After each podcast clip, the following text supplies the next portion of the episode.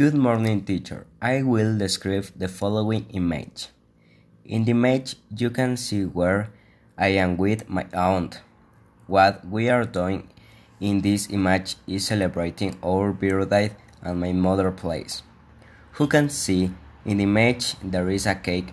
We are my aunt and my widget, my little cousin, comes out.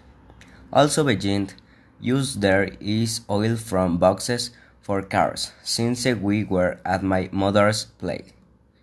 There is also a blue tail and Sprite quick.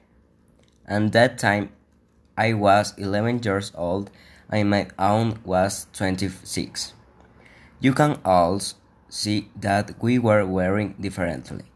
I was, I was wearing a black jacket, a little jacket, and blue t-shirt, while she wore a blue t-shirt and blue jeans. You can also see how we are hungry and smiling for the photo. The truth is that party was not big deal since there was only on case because in reality we are going to celebrate 18 at night.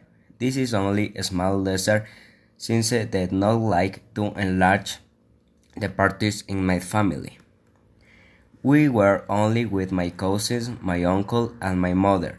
The truth is that the cake was made of chocolate and it was very delicious. And finally, enjoyed that days a lot since I like to celebrate birthdays with my aunt since she turns three days after me. My birthday is October 9 and he is October 12. Thanks for your attention.